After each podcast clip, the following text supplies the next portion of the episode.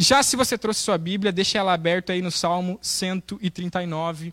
É esse salmo que a gente vai estudar hoje, é sobre ele que a gente vai falar, e é nesse texto que a gente vai embasar tudo aquilo que tudo aquilo que a gente tem para falar hoje aqui, beleza?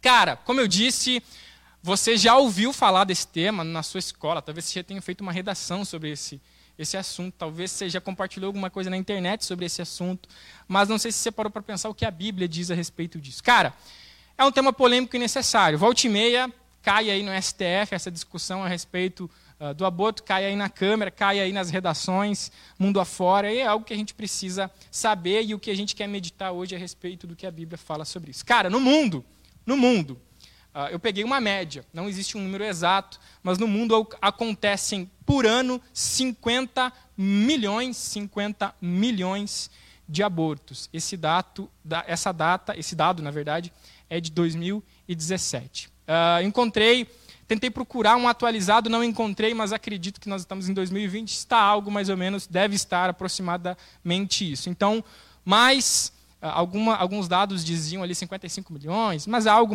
mais ou menos nessa área. Então, mais de 50 milhões de aborto todo o ano, uh, no mundo por ano.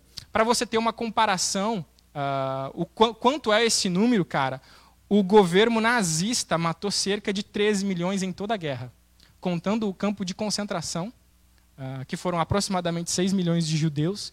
Aí junta ali uh, uh, os países vizinhos, Polônia e tudo mais, dá mais ou menos, não, não existe um número exato, mas nos campos de concentração com os judeus foram 6 milhões de mortos. juntando com toda a questão da guerra, mais ou menos 13 milhões. Toda a guerra, cara, foi muita gente, milhares e milhares, mas só o, o, o, o governo, a ditadura nazista, matou aproximadamente 13 milhões de pessoas. Uh, a guerra, a Segunda Guerra, matou mais ou menos 70 milhões de pessoas. Toda a Segunda Guerra. Eu vi um dado que representava, na época, cerca de 2% da população mundial. Cara, 2% do mundo morreu naquela guerra. 70 milhões. Só para você fazer um comparativo de abortos, nós temos 50 milhões num ano. Uh, em toda a Segunda Guerra, morreu aproximadamente 70. Uh, outra, outra comparação, regimes de Stalin e Mao Tse-tung, uh, regime comunista da Rússia e também o chinês, uh, mataram em torno de 50 milhões de civis. cara, são caçambas e caçambas e, e de gente. Não dá para contar, não dá para ter dimensão. Imagina um estádio, maior estádio do Brasil, cabe, sei lá o que, 80 mil pessoas sei lá, talvez um pouquinho mais, um pouquinho menos, mas mais ou menos isso é muita gente. Nós estamos falando de milhões, milhões, milhões de pessoas que morreram. No Brasil, uh, nós temos um dado, eu não encontrei um dado exato, mas eu creio que seja, uh, eu encontrei notícias que dav, davam mais ou menos um milhão de casos por ano, e eu encontrei notícias que diziam que eram 100 mil casos por ano de abortos. Então, vamos colocar algo entre 100 mil e um milhão de casos, sem medo de errar aproximadamente isso acontece de aborto no Brasil. E como nós cristãos lidamos com tudo isso? Porque, cara, é uma realidade. Está acontecendo, gostemos nós ou não. O que, a gente faz a respeito disso? Como que a gente lida? A gente olha para a Bíblia, a gente olha para essas pessoas, a gente olha para essa situação e a gente faz o quê? E agora eu quero que você abra aí a sua Bíblia no texto de Salmos 139. Eu acho que eu tenho marcado aqui já para mim, facinho. Salmo 139. Está na mão. Versículo 13. Salmo 139, versículo 13. Salmo davídico, Davi escreve esse salmo e ele está falando acerca do quanto Deus o conhece. Sabe aquela música? Sonda-me, Senhor, e me conhece. Não sei o que, o meu É desse texto aqui. É mais ou menos nesse contexto. Uh, se olhar o versículo 1, é exatamente isso que eu cantei. Senhor, tu me sondas e me conheces, sabes quanto, não sei o quê, não sei o quê. É mais ou menos esse contexto, então, que esse salmo ele está louvando a Deus através da música, e no versículo 13 até o 16 ele diz o seguinte: Pois tu, tu, Senhor, formaste o meu interior, tu me teceste no seio de minha mãe. Graças te dou visto que por modo assombrosamente maravilhoso me formaste, as tuas obras são admiráveis, e a minha alma o sabe muito bem. Os meus ossos não te foram encobertos quando estavam no oculto. Fui formado e entretecido, como nas profundezas da terra. Os teus olhos me viram a substância ainda informe, e no teu livro foram escritos todos os meus dias, cada um deles escrito e determinado, quando nenhum deles ainda havia acontecido, ou quando ainda nenhum deles havia chegado. Cara, o que, que esse texto está falando? Esse texto está falando de que de um relacionamento de Deus com um bebê ainda na barriga da mãe. Existem diversos outros textos que tratam desse assunto. Uh, por exemplo, uh, quando uh, a mãe de João Batista se encontra com Maria, os dois bebês se agitam dentro do ventre delas e o evangelho vai, vai dar essa conotação. Então, assim, existe, nós precisamos ter uma opinião a respeito desse assunto. Cara, e aí que eu quero lançar o meu primeiro ponto a respeito, pode passar lá, Caio, por favor que diz o seguinte: Deus mostra o seu amor por mim e por você. Deus mostra o grande amor dele por você, não depois que você nasceu, mas desde a concepção. Deus mostra o seu amor, Deus preparou a nossa vida, Deus montou um, montou um plano para você. Ele quer uma vida para você, mas não é de agora.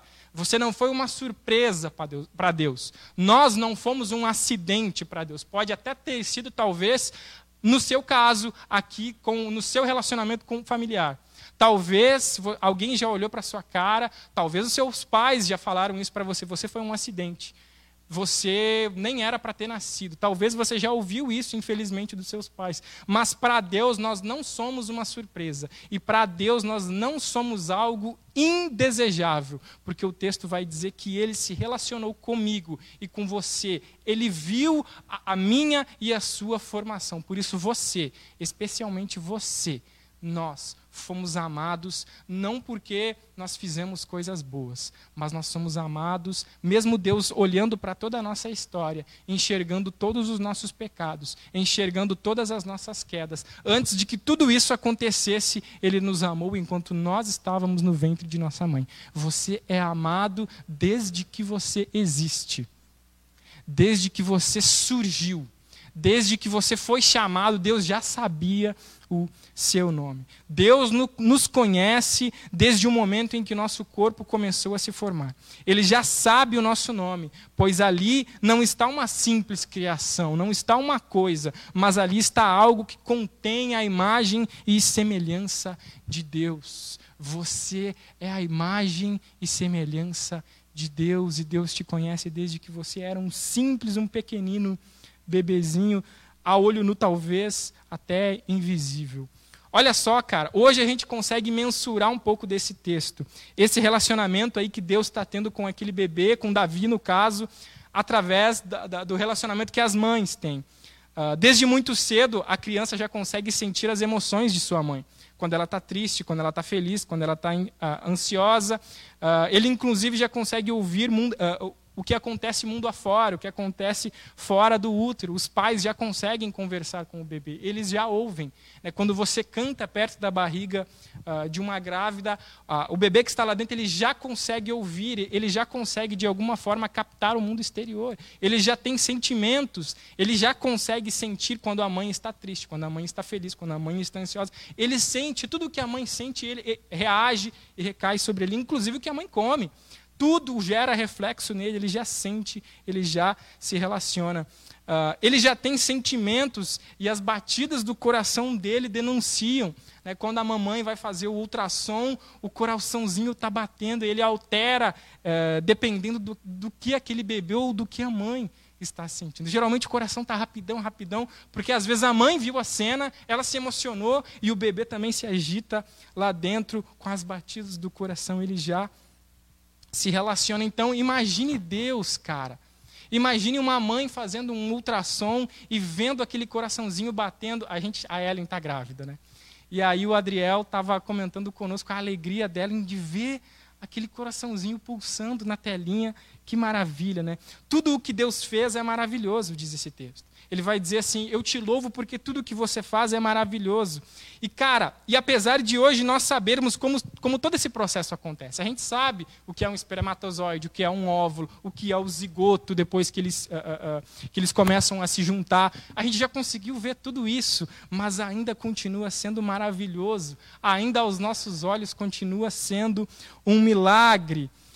porque tudo o que Deus faz é maravilhoso. Tudo o que Deus faz é maravilhoso. Por isso você é amado desde que você surgiu, mesmo que você seja rejeitado em alguma esfera. Né? Se sua mãe e seu pai já te amam de uma maneira sacrificial, imagine Deus vendo você sendo formado.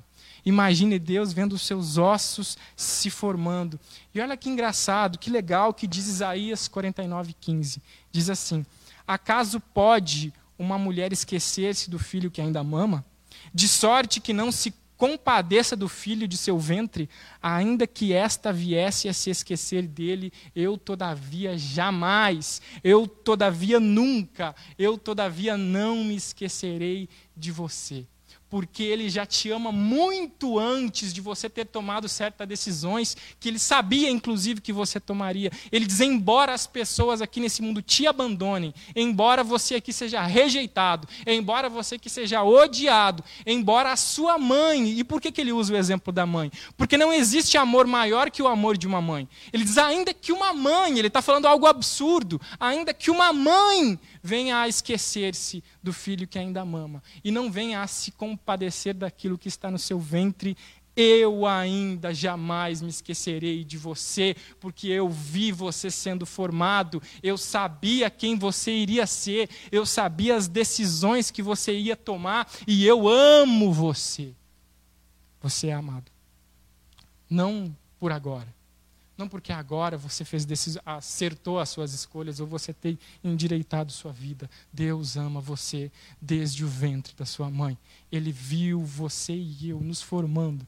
Ele viu, cara, o espermatozoide entrando no útero e aí formou o zigoto e era menor que a cabeça de um alfinete e aquilo foi crescendo, crescendo e você nasceu e quando você nasceu você já era amado, seus pais nem sabiam que você estava se formando e Deus já te amava.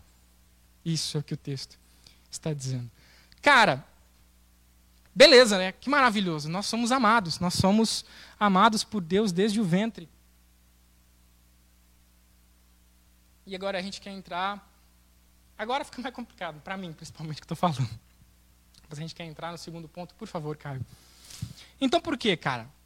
Por que o aborto? Por que, por que existe o aborto? Por que tanto, né, cara?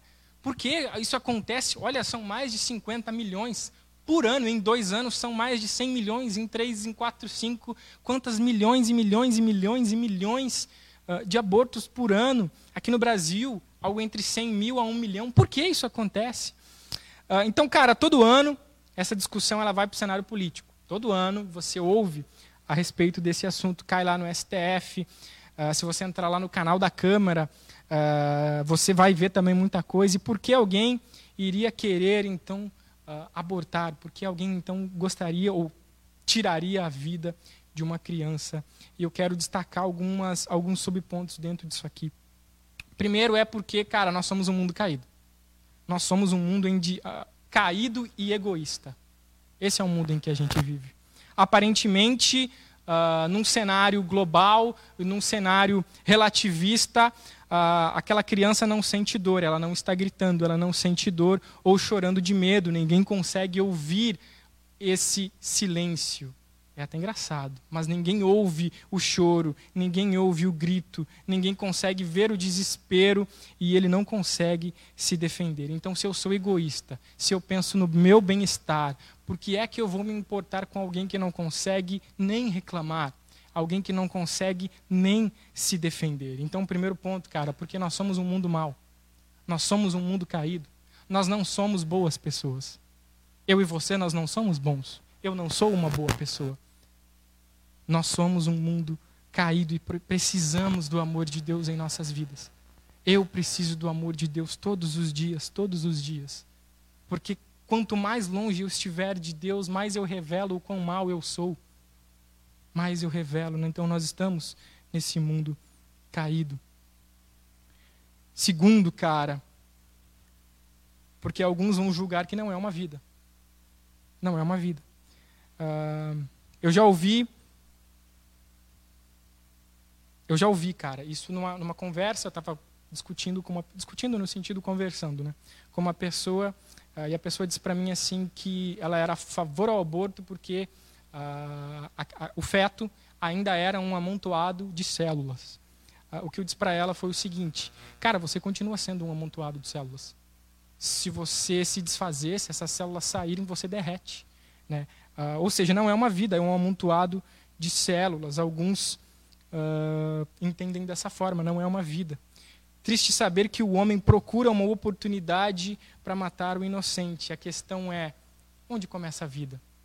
Aonde eu posso fazer um aborto sem me sentir. Até quando eu posso fazer algo sem me sentir culpado? Até quando eu posso ir? O que eu, isso acontece muito na vida de muitos cristãos. Até onde eu posso viver? Até onde eu posso fazer? Até onde eu posso viver no pecado e ainda assim ser considerado um cristão? Então a gente chega até na cerca do limite e é ali que a gente quer viver. Então, o que eu posso fazer? Até que ponto eu posso cometer um crime sem me sentir culpado? Até que ponto eu posso fazer algo? E o homem, o homem, eu, você, nós procuramos. Ah, não, é no começo, é no fim, é no meio. Antes disso, pode. Então a gente procura, mas não é essa a questão. Não, não nos interessa perante a Bíblia quando ela começa, porque o, a vida é o processo. Você não simplesmente está vivo, você está vivendo. A sua vida é um processo. O processo inteiro, segundo a, a, a Bíblia vai nos dizer. Então, para alguns é muito simples. Ainda não é uma vida. Para alguns vai ser quando ele nasce. Para alguns vai ser depois de três semanas. Quando? Aonde vai ser? Para nós, esse assunto é irrelevante. Pra, perante a Bíblia, não, não nos interessa quando a vida começa, ela precisa ser preservada. Uh, e eu vou tentar abordar daqui a pouquinho isso de novo. Terceiro, é uma causa social e o argumento e que eu já ouvi, o que eu estou dizendo aqui não, nesse, não nesse, eu não estou apontando coisas certas ou erradas. Eu estou dizendo que eu já ouvi o que nós ouvimos por aí. É uma causa social e o argumento é de que mulheres de classe mais pobre estariam abortando em periferias e estariam morrendo por isso e por isso então ele deveria ser liberado. Cara, pessoalmente, agora a minha resposta. Eu acho esse argumento injustificável por uma simples questão. Deve-se resolver a causa, não o sintoma deve-se procurar a solução para a causa e não destruir o sintoma. Deve-se resolver o problema inicial, não somente a consequência dele. Seria o mesmo que dizer: vamos descriminalizar o assalto, pois os policiais e bandidos estão morrendo na troca de tiro. Você está tratando os sintomas. O que está fazendo o cara ir assaltar? É isso que precisa ser tratado, não a conclusão dele. E por último, o que deixou mais estarrecido Algo que chocou ao mundo alguns anos atrás, meados de 2015, foi a denúncia da ONG abortista Planet Parenting. Uh, não sei se é assim a pronúncia exata. Ela estaria envolvida no tráfico de órgãos de bebês prematuros. Essa ONG é a maior ONG de aborto dos Estados Unidos. É a maior. E ela financia e é financiada por muitas pessoas uh, ricas e financia muitas outras pequenas ONGs. E ela foi acusada em um vídeo, se você pode procurar tudo isso no, no YouTube, no Google, está em tudo que é lugar. Uh, eles foram acusados, a, a, própria ONG, depois de vender o aborto, de vender órgãos uh, de fetos prematuros. No vídeo, os responsáveis diziam que os profissionais têm a habilidade de retirar os órgãos sem nenhum dano. O valor desses órgãos seria o motivo para um incentivo cada vez maior, maior a favor do aborto. E é complicado, cara.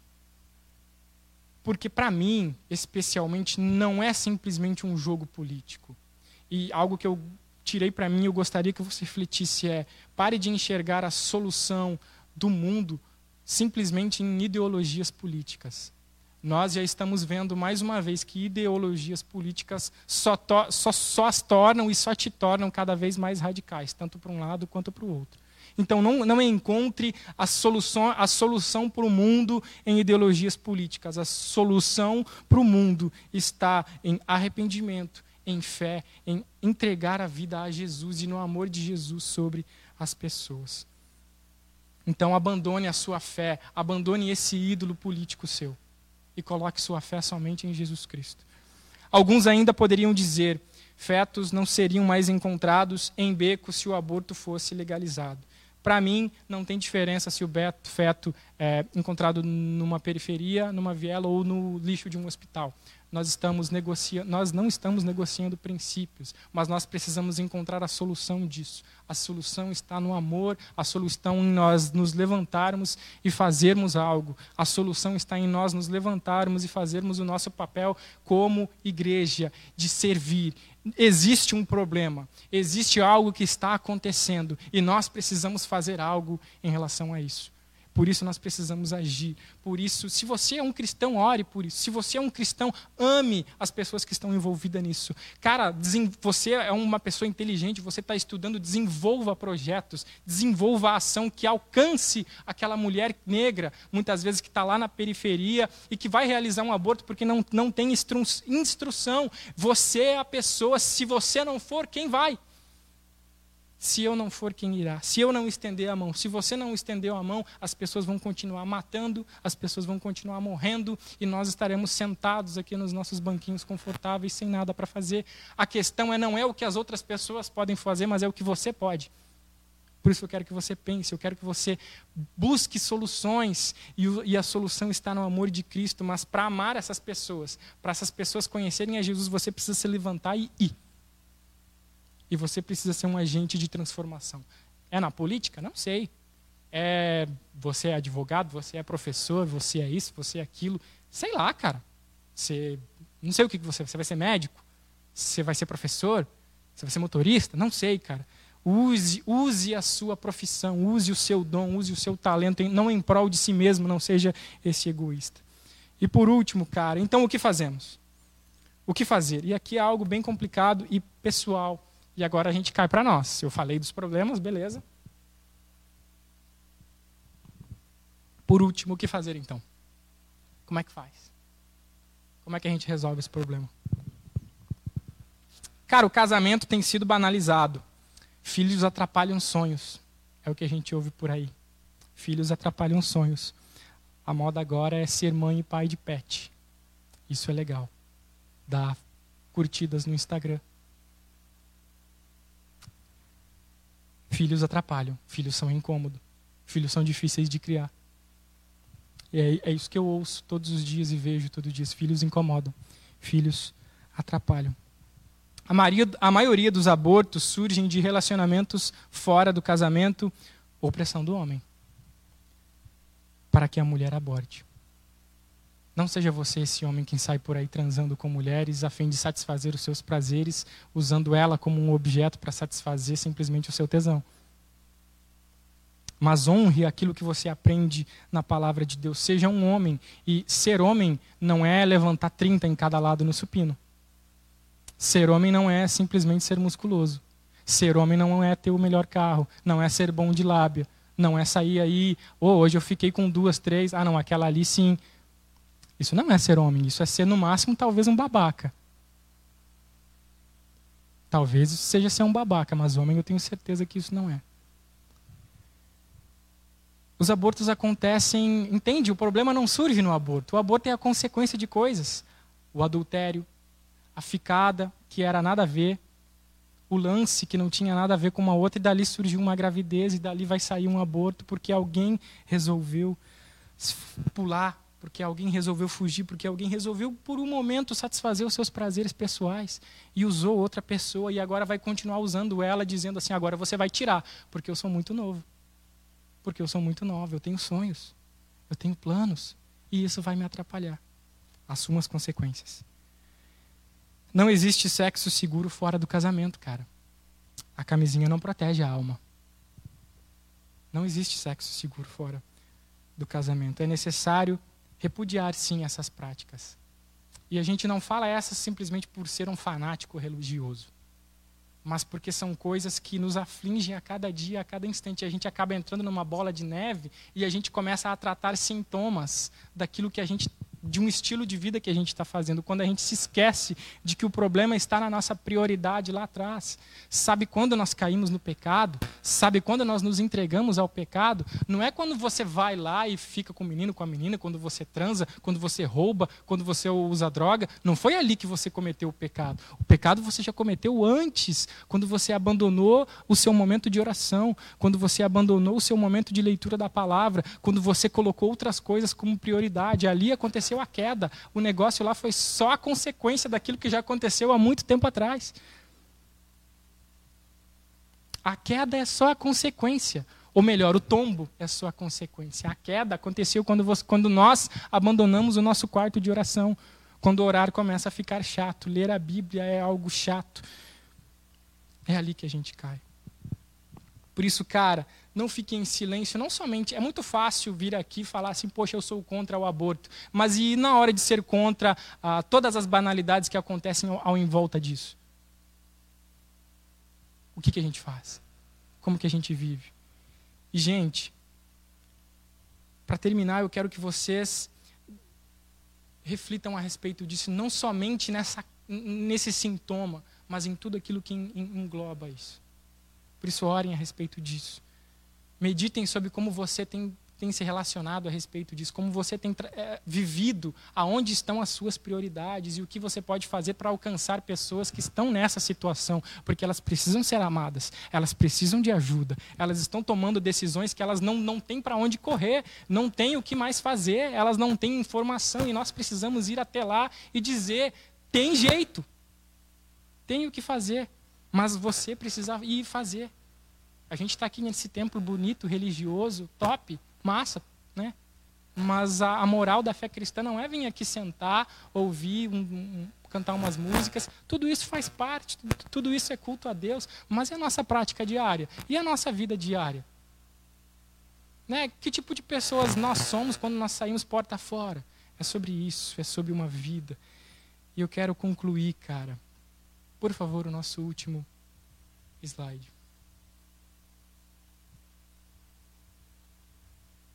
A vida dos bebês importa.